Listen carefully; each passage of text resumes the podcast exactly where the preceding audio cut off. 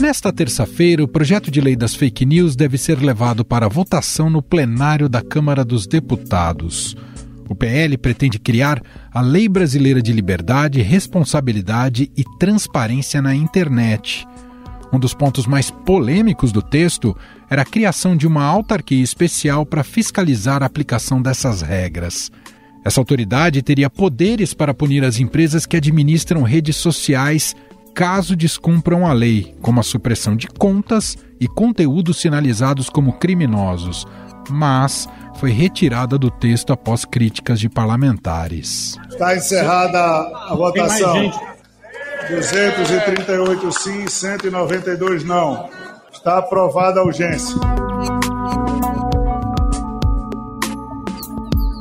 Pela proposta, redes sociais, aplicativos de mensagens instantâneas e plataformas de busca deverão agir para sinalizar, retirar ou diminuir o alcance de contas e publicações acusadas de propagar conteúdo impróprio. Entre essas publicações estão posts que incitem golpe de Estado, atos de terrorismo, suicídio, crimes contra crianças e adolescentes, discriminação e preconceito, violência contra a mulher e infrações sanitárias.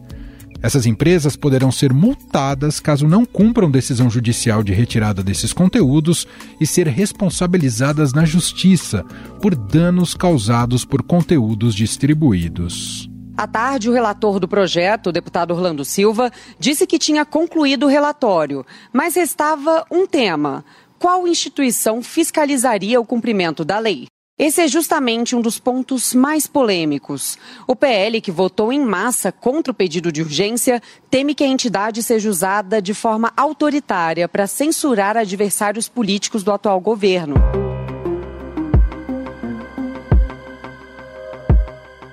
O texto prevê também que quem divulgar ou promover desinformação seja punido com até três anos de prisão. A proposta trata ainda de regras para publicidade nessas plataformas e remuneração para as empresas de mídia pelo conteúdo jornalístico usado nas redes sociais. É a questão de multa para plataformas em caso de descumprimento de decisão, isso é muito simples de entender. Teve decisão judicial, não cumpriu, toma multa que pode tu chegar tem até, uma um agora, né? Já começou, já na prática está rolando. A Justiça é. Federal acabou de multar o e Telegram. Suspendeu o Telegram. Né? Suspendeu o, o Telegram. O...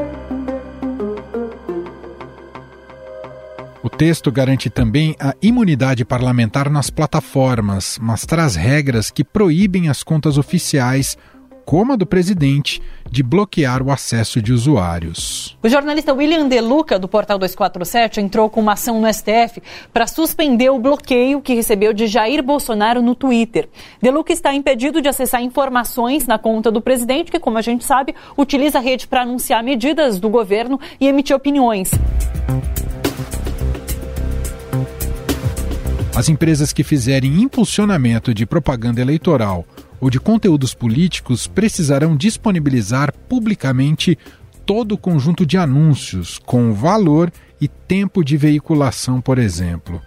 Ainda nesse cenário, os aplicativos de mensagens devem limitar a distribuição massiva de conteúdos e mídias. É mais uma medida que está no PL das fake news para limitar a distribuição massiva de conteúdo. Plataformas hoje como o WhatsApp, por exemplo, têm mecanismos nesse sentido, mas o PL quer tentar endurecer ainda mais essas medidas, para você ter alguma restrição ali de mensagens em massa e enfim. O projeto de lei prevê que a legislação proposta não será aplicada a empresas cujas atividades sejam comércio eletrônico, realização de reuniões fechadas por vídeo ou voz, enciclopédias online sem fins lucrativos, repositórios científicos e educativos e plataformas de desenvolvimento e compartilhamento de software de código aberto. Além disso, as plataformas devem criar mecanismos para impedir o uso de serviços por crianças e adolescentes, quando o serviço não for direcionado para essa faixa etária. Ao contrário do governo, a oposição é contra votar o projeto de lei das fake news agora e pede um adiamento dessa discussão. Esse PL 2630 está criando uma superpoderosa entidade que vai dizer o que pode e o que não pode ser publicado nas redes sociais e mais do que isso, terá o poder de suspender o funcionamento de uma rede social. Os parlamentares e políticos aliados a Jair Bolsonaro passaram a se referir ao texto como PL da censura como uma forma de defender que a proposta cercearia a liberdade dos usuários nas redes sociais. Isso daqui é algo assim tão absurdo que a gente está vendo hoje, porque esse PL, né, o da censura, ele estabelece uma, em seu artigo uma entidade de supervisão que é composta por integrantes do executivo. O executivo hoje é do, do presidente Lula. Então nós teremos uma entidade feita por integrantes do governo Lula para poder supervisionar, fiscalizar tudo aquilo que você posta.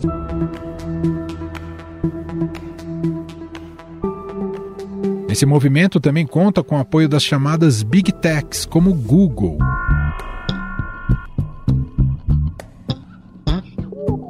As empresas do setor afirmaram que esforços de regulação de tecnologia são bem-vindos e alegaram querer ser parte da construção de uma legislação que responda de uma maneira eficiente e equilibrada a desafios públicos. O PL das fake news também recebe críticas das big techs. Dizem que passaria a ter poder de polícia.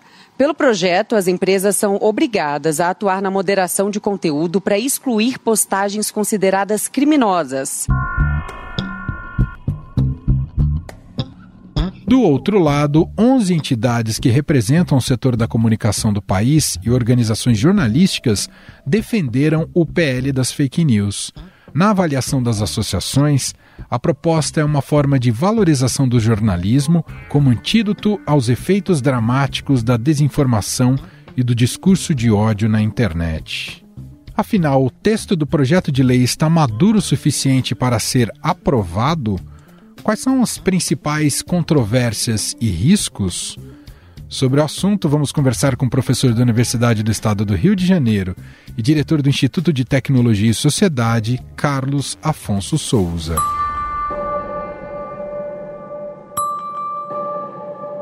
Olá, professor, tudo bem? Seja muito bem-vindo. Obrigado, é um prazer estar aqui e poder conversar com vocês. Primeiramente, professor, a gente sabe que o debate da regulação das plataformas digitais é é vital para os desafios uh, do mundo atualmente e por isso talvez cria-se esse, esse senso de urgência. Ainda assim, quero te ouvir aqui inicialmente. A maneira como o Congresso está conduzindo este projeto de lei é atropelado ou não é, professor? Olha, de certa maneira é quase paradoxal, porque esse é um projeto de lei que vem de 2020. Então, nós temos três anos de discussão na Casa Legislativa sobre esse projeto.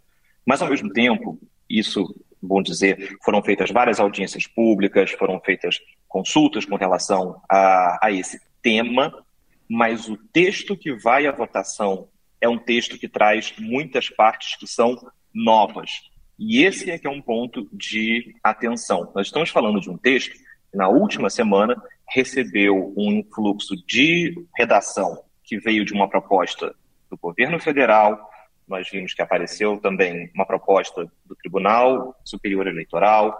Então, existem várias propostas de texto que vão sendo incorporadas e, finalmente, o texto final que é oferecido, ele traz aproximadamente 40% de um texto que 15 dias atrás não existia. Então, é bom colocar esse tema para que a gente possa entender que o assunto vem sendo debatido no Congresso Nacional há três anos. É verdade. Mas o texto que vai à votação traz uma série de componentes novos que não passaram por essas consultas públicas, por essas audiências e que vão ser debatidos no plenário da Câmara.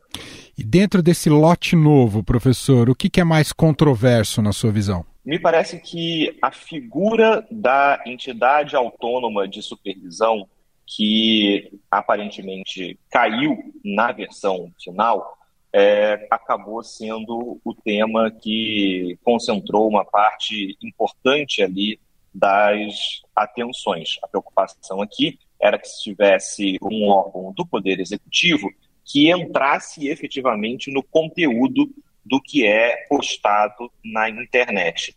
De certa maneira, esse perigo foi afastado, mas ainda existem dúvidas sobre esse tema, até porque o projeto traz uma figura que também é nova, que também não passou por debate de um chamado protocolo de segurança, que, uma vez ativado, faz com que exista um certo controle por parte do governo sobre a maneira pela qual conteúdos são distribuídos nas plataformas digitais. Então, se por um lado não existe mais uma entidade de supervisão vinculada ao Poder Executivo, existe, existe no projeto circunstâncias que poderiam levar excepcionalmente a esse efeito, no chamado protocolo de segurança, na verificação de um risco iminente de danos causados por determinadas, por determinadas plataformas, e, ao mesmo tempo, me parece que dentro desse pacote de novidades também vem ali a discussão sobre um regime de responsabilidade das plataformas, que se tornaria diferente do que hoje existe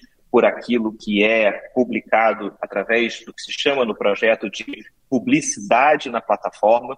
Então, as plataformas passariam a responder pelos anúncios, pelo conteúdo pago que elas divulgam nos seus ambientes. Então, essas são algumas novidades que apareceram mais recentemente.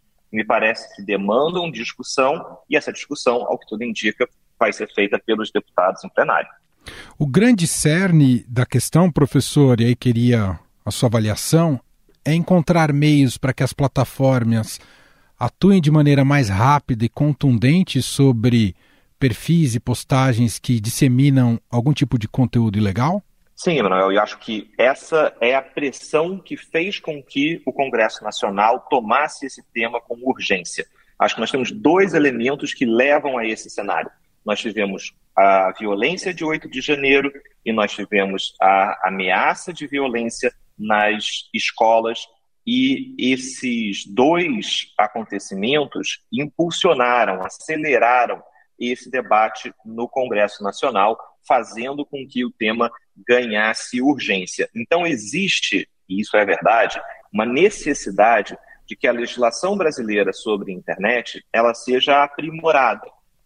Vale dizer, a internet no Brasil não é uma terra sem leis. O Brasil aprovou em 2014 o Marco Civil da Internet, que trata de temas como liberdade de expressão, neutralidade da rede, proteção de dados, mas o Marco Civil chega nove anos de e se percebe que em determinadas situações, como funcionam as redes sociais, debates sobre moderação de conteúdo, são temas que o Marco Civil não avança. Então é importante que isso seja aprimorado. Então o debate não é se deve ou não existir regulação sobre a internet brasileira, porque regulação já existe. O debate é sobre qual regulação nós queremos. Professor, as plataformas têm condições de atuar preventivamente, professor? Preventivamente é sempre complicado, porque a gente está pensando aqui no mundo ideal em que nenhum conteúdo ilícito subiria para uma plataforma, e é claro que isso é uma utopia, até porque nós vamos ter divergências sobre o que é um conteúdo ilícito. Por isso, me parece que é importante que a regulação olhe muito mais para o processo, para a maneira pela qual a moderação de conteúdo ocorre, do que um olhar para o conteúdo em si. Me parece um equívoco que essa regulação olhe especificamente para o conteúdo. E aí posso dar um exemplo. Fala-se na moderação que deve ser feita de maneira é, destacada, com relação a atos antidemocráticos ou atos terroristas. É, existe experiência ao redor do mundo sobre como esses conceitos são subjetivos, eles não são claramente ilícitos e eles vão gerar discussões. Então, é importante que a legislação crie os incentivos para que a plataforma atue, mas quem vai dizer, em última instância, que aquele conteúdo é um conteúdo terrorista, é um conteúdo ilícito, precisa ser o Poder Judiciário para que a gente não fique numa situação em que o Poder Executivo se torna o, o chanceler, é, o, o, o garantidor de aquele conteúdo ser verdadeiro ou ser falso, ser legal ou ilegal. Essa é uma competência do Poder Judiciário. Isso não quer dizer que a gente precisa esperar o Judiciário para um conteúdo sair do ar na internet. É importante que as plataformas sejam ágeis e sejam ágeis de maneira transparente e que a gente possa cobrá-las por essa agilidade. A gente tem visto como tanto nos bastidores e também como no debate público, a força que essas big techs têm. Isso tem justamente relação com o nível de controle que elas passaram a ter, né, com a quantidade que elas atingem. É quase como elas fossem um, um, um Estado. Evidentemente que não são, né? Por isso estamos discutindo essa lei aqui. Mas é quase como elas fossem um Estado paralelo, no certo sentido, professor? Olha, de certa maneira, é, existe um, um, um artigo no meio acadêmico jurídico bastante conhecido de um professor americano que nos anos 10 escreveu um artigo sobre o Facebook estão essa ideia de que a rede social seria como um Estado em si, com suas próprias regras, com suas próprias normas.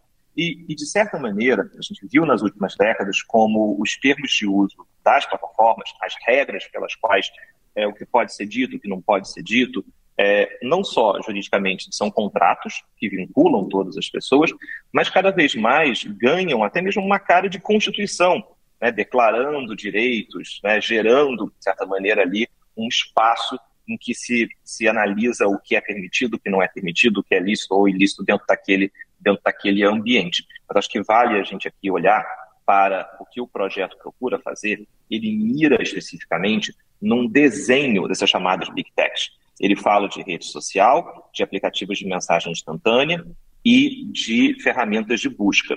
E aí eu acho que é importante a gente fazer dois comentários muito rápidos. Primeiro, dizer que esse desenho não representa a internet e que, de certa maneira, é, caso esse projeto seja aprovado, é importante que a gente possa calibrar as nossas expectativas.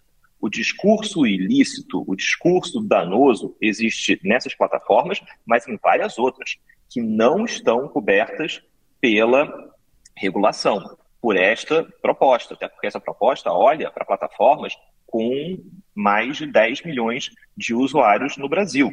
Eu tenho uma série de outras plataformas que não alcançam esse limite e que podem causar muito estrago. Então, é importante a gente calibrar as expectativas. E segundo, entender algo que talvez a experiência do chat GPT nos tenha ensinado. Todo mundo, quando pensava em inteligência artificial, olhava para as big techs, olhava para as grandes empresas e achava que dali é que viria a inovação disruptiva e os reguladores do mundo inteiro de olho nessas grandes empresas. O que aconteceu? A inovação disruptiva apareceu em empresas menores, que estavam fora do radar do, do regulador. E acho que esse é, de certa maneira, um elemento do próprio desenvolvimento tecnológico. A inovação disruptiva acontece nas pontas, às vezes ela não acontece dentro dos departamentos das grandes empresas. Isso faz parte do jogo, o desenvolvimento da tecnologia. E é importante a gente estar alerta para que essa questão envolve tanto oportunidades como desafios de regular um cenário em constante evolução. Continua sendo mais complexo é, regular provedores de mensagens instantâneas como WhatsApp e Telegram, professor? Continua, embora WhatsApp e Telegram parece que, que desempenham dois cenários distintos. É, por um lado, o, o, desafio com o WhatsApp é, é, a criptografia de ponta a ponta. Me parece um ponto importante para a proteção da privacidade, do sigilo da comunicação. É, quebrar essa criptografia me parece que colocaria o Brasil numa rota é, pouco amigável de companhia de países é, menos democráticos no discurso sobre privacidade e proteção de dados. Por outro lado, o Telegram, e quando nós aqui, aqui gravamos, o Telegram enfrenta uma discussão importante sobre suspensão no, no Brasil, em especial aqui por uma decisão a, da Justiça Federal do Espírito Santo, o Telegram ele representa, por um lado, é, elementos de mensageria instantânea, mas também de uma verdadeira rede social, com grupos de milhares de pessoas se comunicando sobre um determinado tema.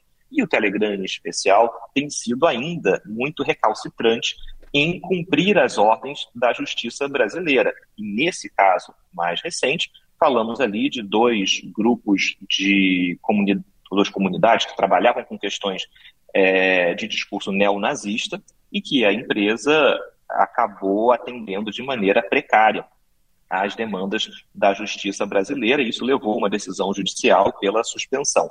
A gente sempre pode criticar o recurso à suspensão como sendo um recurso que aparece de maneira facilitada.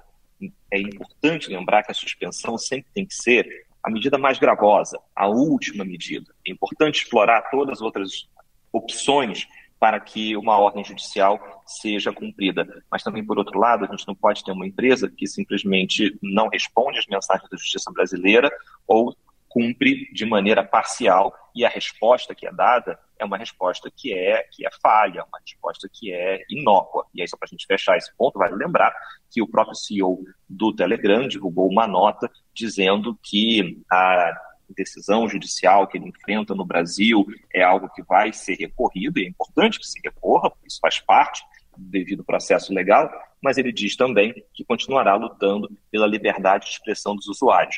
Vale dizer, não existe liberdade de expressão para discurso neonazista. Professor, de alguma maneira o senhor entende que o projeto de lei melhora a questão do descompasso de timings? Me explico melhor o processo de, de, destruição é muito rápido nesse ambiente digital das plataformas e o processo de reparo é muito mais lento e muito mais associado aos trâmites da justiça. O projeto de lei até busca também melhorar, equalizar um pouquinho melhor essa, esse distanciamento de tempos? Busca. E, e, de certa maneira, isso acaba sendo um dos pontos positivos do projeto. É, esse é um projeto que tem pontos positivos, isso é inegável. A regulação de internet no Brasil precisa ser aperfeiçoada e esse projeto é um passo nessa direção. Mas esse projeto possui também elementos muito complicados, que precisam ser revistos com urgência, já que o projeto tem urgência, também existe em partes importantes desse projeto serem revistas. E uma delas, que olha justamente para essa questão da velocidade, me parece que é um projeto que nasceu para combater a desinformação, mas ele contém elementos que protegem a desinformação, que de certa maneira fazem com que a desinformação possa se alastrar bastante rápida. faço referência a dois pontos do projeto. O primeiro deles é a garantia de uma imunidade parlamentar para os políticos nas redes sociais. Esse é um problema, porque se por um lado você quer aceitar as práticas de moderação de conteúdo, por outro, os políticos, se o projeto for aprovado dessa forma, se tornam superusuários das redes sociais, em que a imunidade parlamentar certamente vai fazer que as redes sociais tenham maior receio de tocar no conteúdo publicado por políticos nas redes. E a gente sabe que contas de políticos, infelizmente, fazem parte de campanhas de desinformação também. Até pelo número de seguidores, pelo alcance que possuem nas redes, essas são contas que podem acabar sendo instrumentais para campanhas de desinformação. E o segundo elemento que existe no projeto é o debate sobre a remuneração de conteúdos jornalísticos postados em redes sociais.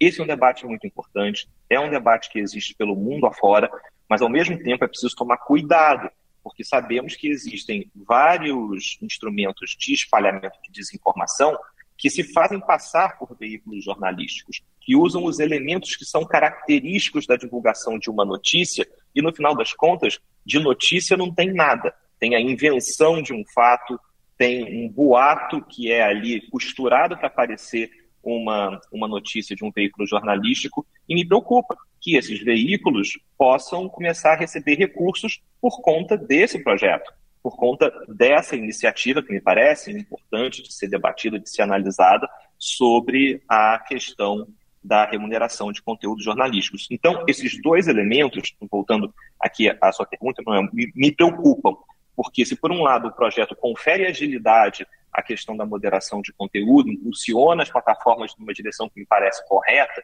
por outro lado, ele contém elementos que me parecem preocupantes e que vão fazer com que conteúdos que a gente não quer que estejam nas redes sejam protegidos. E aí é paradoxal você ter um projeto que nasceu para combater a desinformação, acabar, em última instância, protegendo o espalhamento de desinformação. Para a gente fechar, professor, tem exemplos bem-sucedidos fora do Brasil de regulação ou está todo mundo nesse momento debruçados em como é, realizar isso da melhor maneira? Me parece que o mundo todo hoje olha para essa, essa questão.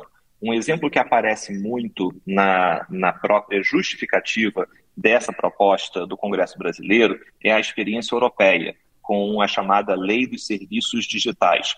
Ela é uma lei importante que traz uma série de obrigações com relação à transparência a, por parte das, das plataformas, mas eu acho que é importante dizer, a lei brasileira, ela pega partes da lei europeia, mas oferece outras, outras soluções. Por exemplo, a lei que é discutida hoje no Congresso muda o regime de responsabilidade das plataformas. A lei olha muito mais para questões de transparência, de relatórios, de como as empresas prestam contas sobre a, o, seu, o seu funcionamento. Por outro lado, também existe a experiência na Inglaterra, que olha para os danos causados na internet e como combatê-los, é uma outra experiência que acaba sempre aparecendo no radar. E vale dizer, também existe a experiência americana. Existem, inclusive, duas ações que estão sendo debatidas na Suprema Corte dos Estados Unidos, que olham para esse tema, além de esforços no Congresso americano para trabalhar justamente com a questão da chamada transparência algorítmica. Então, esses são alguns exemplos que mostram como existe um repensar hoje no mundo sobre o papel desempenhado pelas plataformas digitais e como é que a legislação pode, de certa maneira, é, tornar a atuação dessas empresas mais transparente, de certa maneira, mais controlada dentro de padrões regulatórios que possam ser confiáveis, conhecidos, e acho que esse é o debate no qual o Brasil se insere. Muito bem, excelente. Nós ouvimos por aqui Carlos Afonso, professor da Universidade do Estado do Rio de Janeiro, diretor do Instituto de Tecnologia e Sociedade. Professor, muito obrigado pela conversa, pela análise e até uma próxima. Obrigado, foi um prazer. Até a próxima.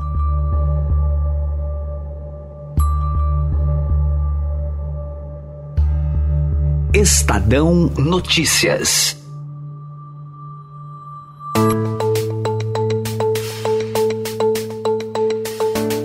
Este foi o Estadão Notícias de hoje, terça-feira, 2 de maio de 2023. A apresentação foi minha, Emanuel Bonfim. Na produção, edição e roteiro, Gustavo Lopes, Jefferson Perleberg e Laura Kapelunischki. A montagem é de Moacir Biasi o nosso e-mail podcast@estadão.com. Um abraço para você e até mais.